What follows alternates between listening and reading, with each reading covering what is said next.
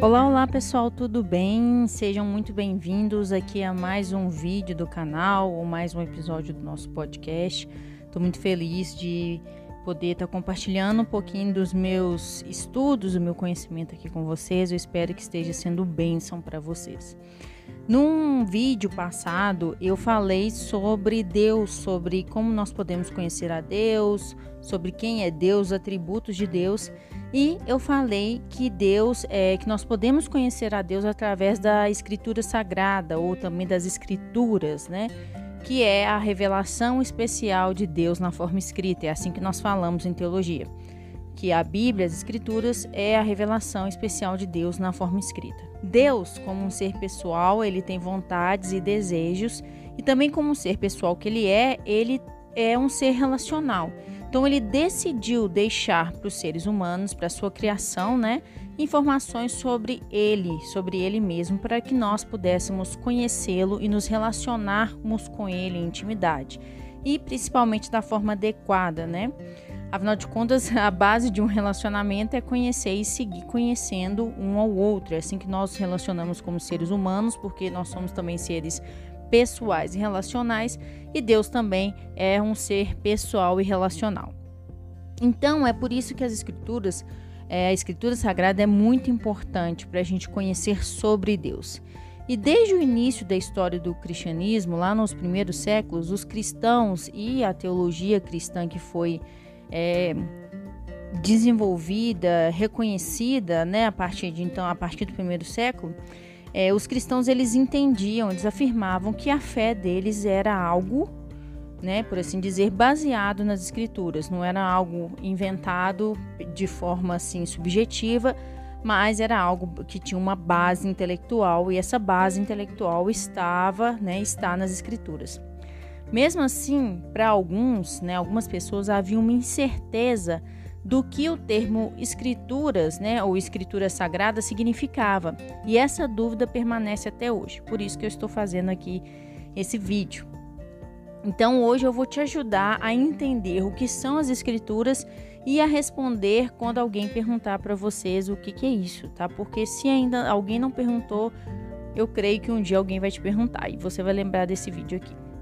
Para responder a pergunta o que são as escrituras ou o que é a escritura sagrada, vale a pena voltar num período da história do cristianismo que recebe o nome de patrística e que vai do, do ano 100 até 451 depois de Cristo. Por que, que a gente é, por que, que vale a pena voltar lá na patrística? Porque a patrística assistiu um processo que nós chamamos em teologia de fixação do cânon que foi o que? Quando os livros do Novo Testamento do Novo Testamento que compõem o nosso Novo Testamento hoje foram reconhecidos, foram identificados e não definidos, né, como canônicos. Então foi a, essa fixação do cano consiste nesse processo de reconhecer e identificar os livros que eram canônicos. E o que, que é canônico, né? O que, que é cânon? A palavra cânon vem da palavra grega Canon, que significa uma regra ou um ponto fixo de referência. Então, o cânon das escrituras é um conjunto restrito, um conjunto assim fechado de livros que foram reconhecidos como livros de inspiração divina pela igreja cristã. Quando eu digo pela igreja cristã, eu falo a igreja de Cristo mesmo, tá? As pessoas, de uma forma geral, reconheciam ou entendiam o que os livros eram inspirados, tinham uma inspiração divina. Não quer dizer que é, havia um corpo seleto, um grupo de líderes que chegou, que identificava, que reconhecia os livros como inspirados, mas era um senso comum a respeito de quais livros eram inspirados ou não. Então, o cano é, das, o cano das, das escrituras ele é o que é porque as pessoas o identificavam como inspirados por Deus. Então, as Escrituras, que é um, então, é, é um conjunto de livros, é um conjunto de livros canônicos. Então, repito: Escritura Sagrada ou Escrituras é um conjunto de livro canônico. Por exemplo, o Evangelho de Lucas é canônico, mas o de Tomé não é. Por isso, ele recebe o nome de livro, de livro apócrifo, ou seja, livro que não faz parte do cano Os livros apócrifos são livros que não são canônicos, tá? Então, para os escritores do, dos livros do Novo Testamento, as escrituras significavam o registro escrito do Antigo Testamento.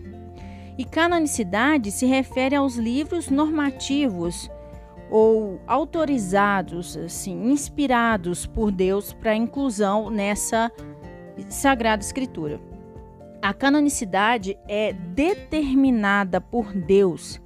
Não, foi a antig... não é a questão da antiguidade, da autenticidade ou da comunidade religiosa que torna um livro canônico ou um livro oficial. Um livro ele é valioso porque ele é canônico e não é canônico porque ele é ou foi considerado valioso. Espero que vocês tenham entendido.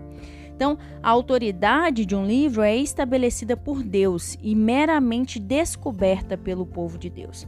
E é interessante você ter isso em mente porque eu mesma já ouvi de algumas pessoas falando assim que foi um corpo que determinou quais livros que deveriam estar na Bíblia, foi um grupo de pessoas que determinou, não foi assim.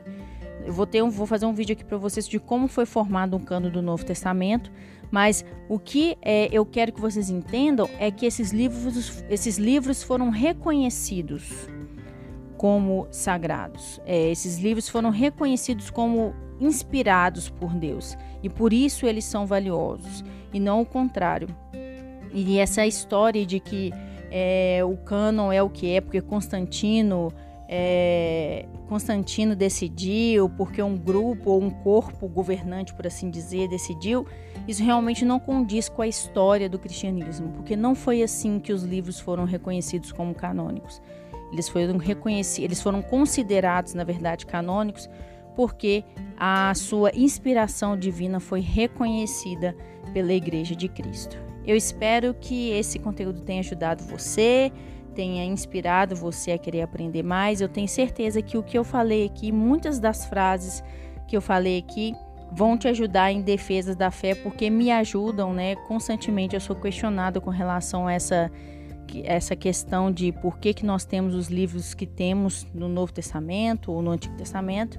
E eu creio que na hora certa que você precisar de fazer essa defesa, o que foi falado aqui vai te ajudar a a fazer a sua defesa da fé. Espero que vocês tenham gostado, curtam e compartilhem com quem vocês acham que vai ser bênção e a gente se vê no próximo vídeo ou podcast. Tchau, tchau, forte abraço.